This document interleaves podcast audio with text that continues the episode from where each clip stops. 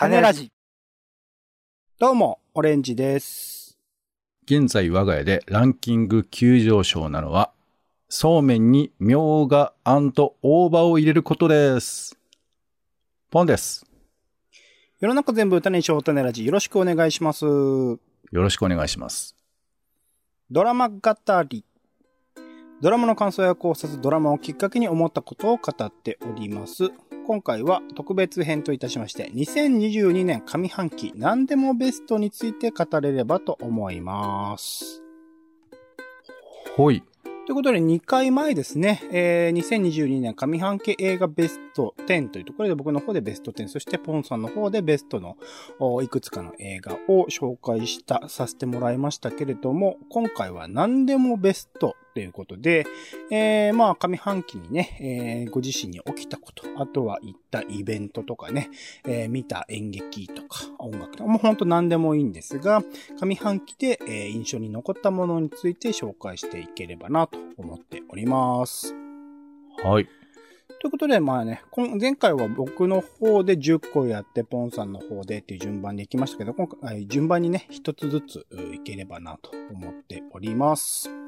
では、まず僕の方から、一つ目ですね。えー僕の方からは配信ドラマに、えーしました。ネットフリックストレンジャーシングスということで、めちゃくちゃ大物ですね。えー、これじ、シリーズ自体は2016年の7月15日から始まっていて、今第4シーズンっていうところが、あ先日ですね、7月1日かな、えー配信されまして、えー一旦、えーそのし、えーシーズン4ですか。第4シーズンについては終わる。ちなみに、これ読み方的には、ストレンジャーシングス4っていうのが新しいみたいですね。ストレンジャーシングス1、2、3、4と。まあ、シーズン1とかっていう言い方は他のドラマはするんだけど、そういう、なんて言うんだろうな。一つ一つが、パッケージとして、えーシーズンごとに、えー一つの大きな映画とかね、12時間ぐらいあるのかな。ある、あもうちょっと短いか。ぐらいの映画というイメージで、えー作り手の方々は作っているそうです。えダファー兄弟という、う本当の双子ですね、が制作して、えー、ネットフリックスで配信された SF ホラードラマテレビシリーズというところで、1980年代を舞台に、まあ少年たち、小学生ぐらいかな、小学生、中学生ぐらいの、えー少年、あと高校生とかも混ざってくるか、えーティーンの若い子たちが、なんかとある町、えーインディアナ州のホーキンスという架空の町があるんですけど、そこでいろいろななんか不思議な事件、失踪事件とか殺人事件とか起きてくる中で、それを解き明かす中で、その、お町の裏側にある、えー深刻な状況、えーいろいろなプロジェクトっていうことを知っていく。それを解決したり、えーどでかい敵と戦ったりしていくようなシリーズになっていますと。まあ、この少年たちの関係性とかね、いろいろな、まあもちろん友情関係もあり、恋愛関係もありみたいな、複雑な関係性が描かれていて、その一人一人のキャラクターが立っていて、青春映画として非常によくできている。まあ、青春ドラマになりますけど、非常によくできている作品ですし、えー2016年から始まって2022年で、えっ、と、次の第5シーズン、えーストレンジャーシングス5で、えー最終回を迎える予定ですけど、その間の出演者自身の、えー成長、まあ、あの成長期ですからね、成長著しい感じを、まあ、目撃でき、かつそれを1980年代という、まあ、個人的には全くえー全くでもないか。でも、描かれてる時代的には83年から86年、87年ぐらいだから、ちょうど僕自身も体験できていない時代っていうものを、そのアメリカを舞台にま体感できるっていうところの、うんなんか面白さっていうのはすごく強く感じるところですし、まあ予算のかけ方がまあ映画以上と言われている、何十億ってかけてるって言われているので、その映像のクオリティのとんでもなさ、ささらにその80年代っていう時代のお再現、あの当時のね、ポップカルチャーとかをあのすごく引用している作品でもあるので、そういった映画における80年代の再現、当時の80年代の再現みたいなものに徹底しているところもすごいし、結構、あの、相手でね、えー、ヴィランというか、化け物みたいな、あーキャラクターが出てくるんだけど、その表現とかも、ものすごく、凝ってる、リアリティもすごかったりするっていうところも、あのーこれは、魅力の一つではあるかなとも思いますし、あとは音楽のね、使い方とか、僕はその80年代音楽とかあんまりちゃんと触れていないというか、後聞きで何個か知ってるなという感じですけど、その音楽の使いどころもなんか見事というか、その時代その時代をちゃんと想起させるような音楽を的確に、表現している作品でもある。さらに、えー、まあ、べ、あの、シーズン1、シーズン2、シーズン3と、えー、僕は、あの、今回のそのシーズン4の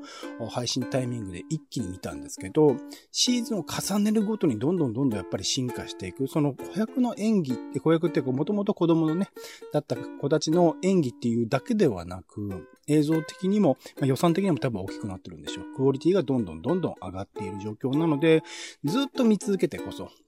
えー、ずっと追い続けてこその感動みたいなところはあったりすると思うので、えー、かなり時間は要すると思いますが、一応シーズン5が、えー、2024年ぐらいに配信される、今なんかちょうど制作を始めたばっかりらしいんで、えー、2024年ぐらいにはできるんじゃないかなと思うので、その最終シーズンをね、迎えるタイミングで、ぜひ、あの、一通り見終わっておくと、さらに楽しめるんじゃないかなと思っております。ということで、えー、上半期のベストの一つ目は、ネットフリックスのストレンジャーシングスでございました。うん。それはさ、なんでストレンジャーシングス改めて今見ようって思ったんですか？いや、ずっと見ておかなきゃなとは思ってたんですよね。あのー、ある種のドラマとしてのベースになってるというか、あの、ここから生まれ、えっと、ストレンジャーシングスが始まって、その後にこういう80年代とかの回帰の作品とか、えー、幼少期のそのジュブナイル的なものを描いてる作品とか、どんどんどんどん出てる中で、ある種こう、いろんな作品に影響を与えてるものなので、ストレンジャーシングスっていうものを見ておくと、それぞれの作品、他の作品に対しても、映画とか含めてね、えー、プラスアルファの、お、おなんだろうな、え思いを巡らすことができるんじゃないかなというところですかね。一つの基準になってるんですよ。いろんな映画とかドラマの。その当時の時代背景を背負いながら描いていく、まあドラマみたいなことなんですね。そうですね。そうですね。あだけじゃないです、もちろん。だからその描き方としての少年少女のその関係性の描き方とかも、その後いろいろなあの作品に影響を与えてるっていうことなので、これを見ておくとやっぱりそれぞれの作品に対する見方もまた変わってくる、視点にも変わってくるっていう。それを気づかずにやってると単にその80年代をリバイバルしようとしてる作品にしか見えないっていうところがあるので、まあ過去、最近だとまあゲームオブスローンズとかもそうらしいですよね。ゲームオブスローンズがあって、その後の映画とかあドラマとかがあるっていう形もよくあるみたいなので、これはちゃんと見ておかなきゃなっていうところがずっとあったっていうところですね。まあ、見ておかなきゃいけないドラマシリーズって実のとこいっぱいあるよね。あります。まあ古典とかね、映画とかももちろんそういうのはあったりするんですけど、まあより、あのー、2016年から始まっているということで、今見る人も入りやすい作品ではあるかなと思いますね。いわゆる古典にはまだなってない感じはする。はい。じゃあ続いて、ポンさん行きましょう。えー、じゃあ僕の配信ドラマは、アップロード。デジタルなあの世へようこそ。という Amazon で配信されている作品ですかね。はい。はい。2020年の5月にシーズン1が配信されていて、で、今回はシーズン2が配信されたんですね。3月ぐらいだったかな。えー、2033年を舞台にしている、まあ、ポップかつダークなコメディということで、死を目前に迎えた人間が、その意識を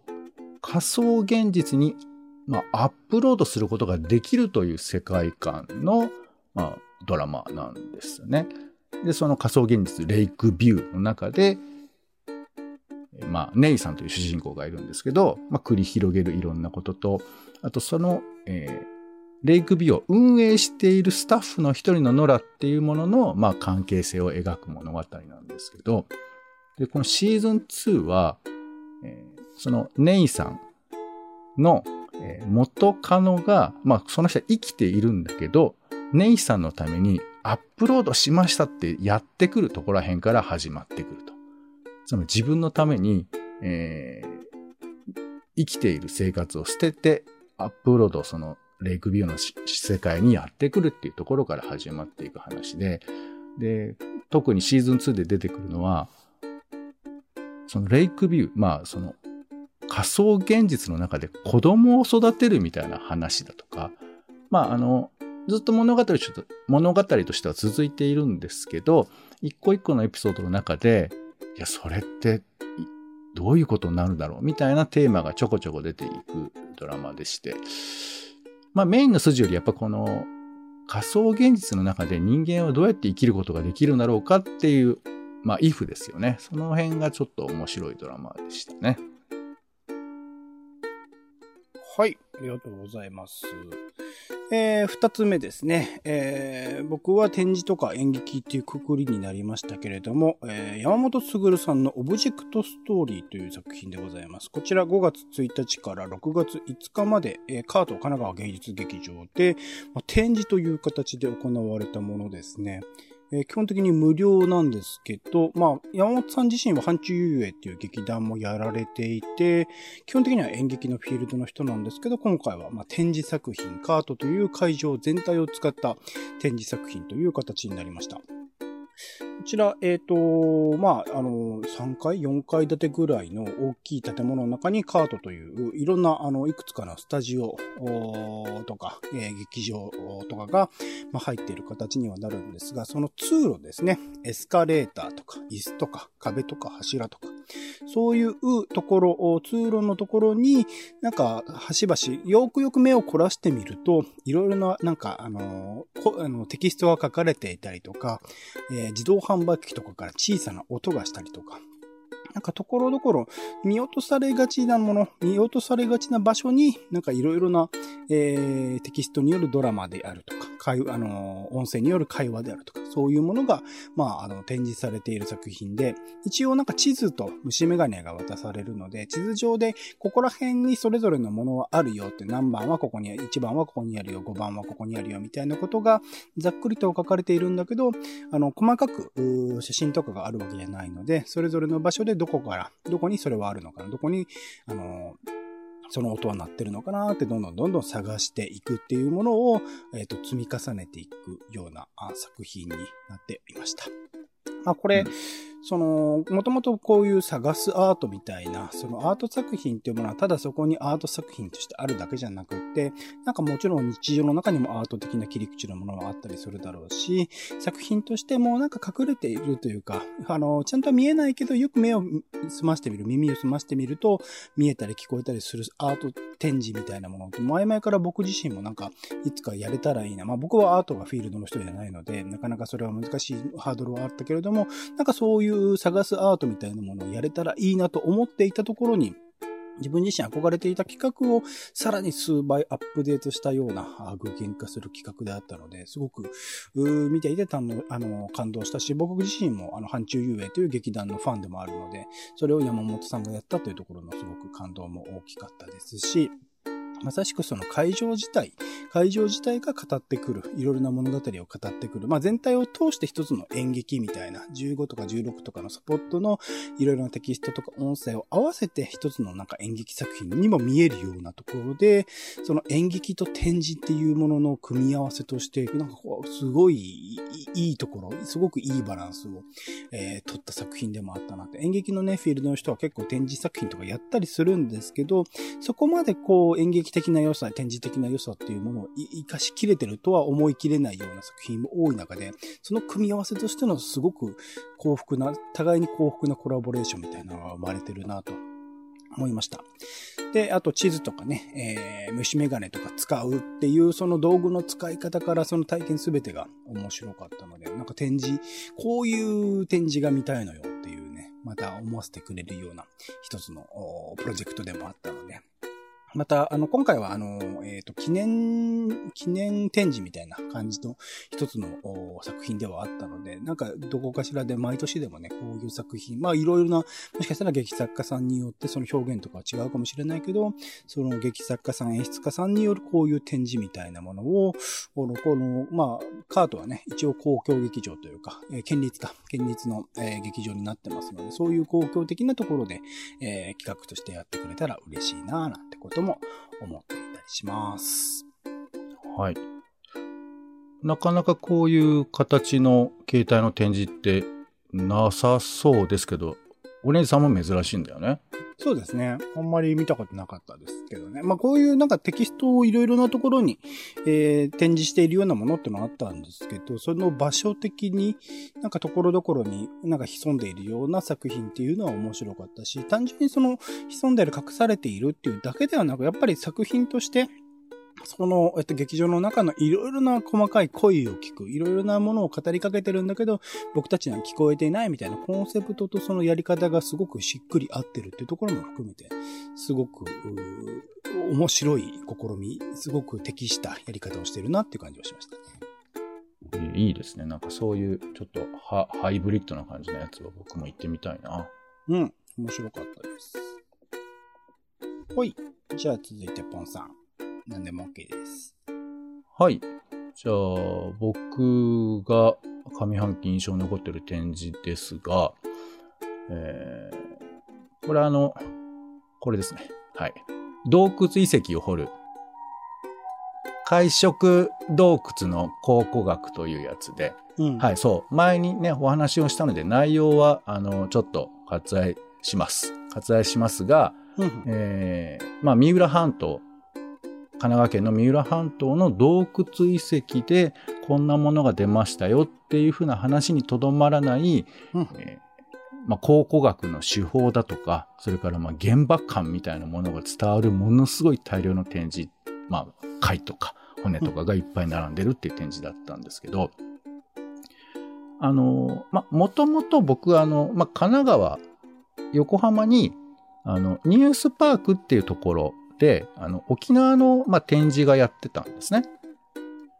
沖縄県が、まあ、えー、復帰するにあたっての当時の新聞の様子、新聞でどういうふうに描かれていたかっていうふうな展示があったんで、それに行こうと思って、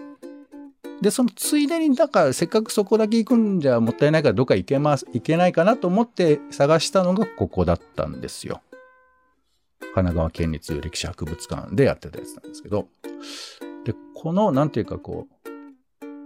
たまたま近くに寄ったからという感じで見つけたにしては、すごくいい場所だったなというふうなことを感じたんで、なんかこういう近くに寄ったからうっかり行くっていうのは、まあそれはそれで面白いんじゃないかな。まあよく僕はそういうことやるんですけど、特にこの洞窟遺跡、まあ言うと地味みたいなテーマで結構面白がれたので、そういう風な、え出会いもあるんじゃないかなというふうに、え思った回ですね。で、うん、まあ、あの、一応この回は別の回でポッドキャストで喋っていますので、1770回ですか。まあ、もしよければ詳しいお話はそちらでやっています。はい。ありがとうございます。では、三つ目ですね。これで最後になるかな。はい、三つ目でございます。僕の方からは、えポッドキャスト番組にしました。えす、べてのニュースは賞味期限切れである、早水健郎さんかける小倉隆二さんということで、前にもね、はい、多分この番組でも言及したことがある、ポッドキャストでございますが、えっ、ー、と、去年の2021年の末、12月の末ぐらいに始まった番組で、ちょうど、えー、先月ぐらいかな、6月ぐらいで一旦シーズン1は終了ということなので、ちょうどこの半年で、えー、やってた、あのポッドキャストになるかなというところですね。えー、二人の編集者であり、ライターである方が、事件とかネットとか文化などを語る時事放談ポッドキャストオリジナル番組ということで、ほぼ毎週かな毎週プラスアルファ、週2とかも確かあったと思いますけど、配信を続けられているものでした。で、えー、まあ毎回すごくその切り口がすごい的確というか、あ、そんな切り口、ちゃんと僕たちも、あの、見ているもの、知っているものだったりするネタなんだけれども、多くの人が知ってるネタをいかに深掘っていくかであるとか、あとタイミング的にちょっと前のネタだったりすると、その忘れかけたタイミングでもう一回拾い直すみたいなことを、あの、やっているえー、ポッドキャスト番組でもあって、その届く範囲のその幅広さプラスそこに、えー、そういう人たちでも知らないようなところにちゃんと行くっていうところがすごいいいなーって、すごくそ、それはなんか種ラジとかやってる身としても、あ、こういうのは見習いたいなとすごく思ったあところでもありました。あとは、まあ、キャラクター的に、まあ、あの、結構年齢的にも、早水さんの方が10ぐらい上なのかな？だったりすると思うので、キャラクター的にも違うし、生きてきたその背景みたいなものも違うお二人だからこその、その話の広がり、それぞれの意見の広がりであるとか、えー、グルーヴ感というかね、話がどんどんどんどん盛り上がっていく感じとかも含めて素晴らしかった。あとはね、ジングルとか BGM とかのクオリティもすごく高かったなと思っています。あ、ポッドキャスト番組でここまで、しかも多分、あの、手弁当というかね、お二人でインディー的にやっている番組にもかかわらずここまでこだわってそういう音も作っていくんだ、みたいなところはすごいなと思っていました。まあ、逆に言うと、その、半年だけでね、一旦終わってしまった。まあ僕はその終わるきっかけともなったであろう、その、えー、公開収録放送みたいな、あ、あの、イベントか、みたいなのも配信で見ていたりしたので、なんかまあ、いろいろとその、あの、この半年で終わってしまったっていうことについて、えー、考えるところはあったりするので、そういうところは、まあ、僕らのね、種ラジの番組の中でも、あの、勝手ながら活かさせていければなっていう風なところで、もう総合的に見てものすごく学びの大きい番組でもあったので、感謝を述べる、伝えるとともに、えー、すごく、個人的には印象に残った。まあ、なかなかその、ポッドキャスト番組でね、えー、定期的に聞く、ルーティーン的に聞くっていう番組自体も僕はそこまで多くはなかったりするので、その一つとして、えー、入っていたというところで、え印象に残っている、ポッドキャスト番組というところでございます。はい。なるほどね。うん、はい。はい。じゃあ最後、ポンさん。いやー、参ったなこれね、まあ。何でもいいですよ。もやしでもいいんですよ。うなぎでもいいんですよ。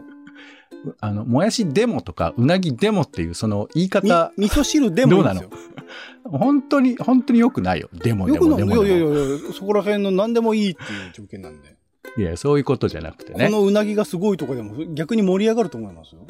種ラジファンの、えー、もうね、僕は確かにそう聞いてたんです。聞いてて、うん、スタートでドラマ語りって聞けば、やっぱ合わせた方がいいかなと思うのが人情じゃないですか。でもドラマじゃないですからね。いや、だから非常に戸惑ってるんですけど、じゃあ僕が考えた、ね、まああの、なんとなくベスト3みたいなことを考えたんですけど。あ、それでよかったのに、それを全部3つ言ってくれればそれでよかったのにってこう、打ち合わせをね、してくんないですからね。例えば買い物、ベスト3。うん、あ、いいじゃないか。でも、いいじゃないですか。えー、3位が、タスカンっていうブランドの、えー、これ、マイクですね。はい。これあの収録でも使っているんですけど、このマイクがゲットできたということで、随分と収録環境が変わったんじゃないかなと私は思っておりますけども。うん。はい。そして、えー、第2が、タイマーですね。タイマー？ドラッグ、はい、ドラッグじゃない。あのダウナーになるやつじゃなくて。えー、そうそう。こんな放送吸ってないとやってらんないよってバカ。通りでね、リズム感がおかしいと思ったんだよな。噛み合わねえなって。そういうことか。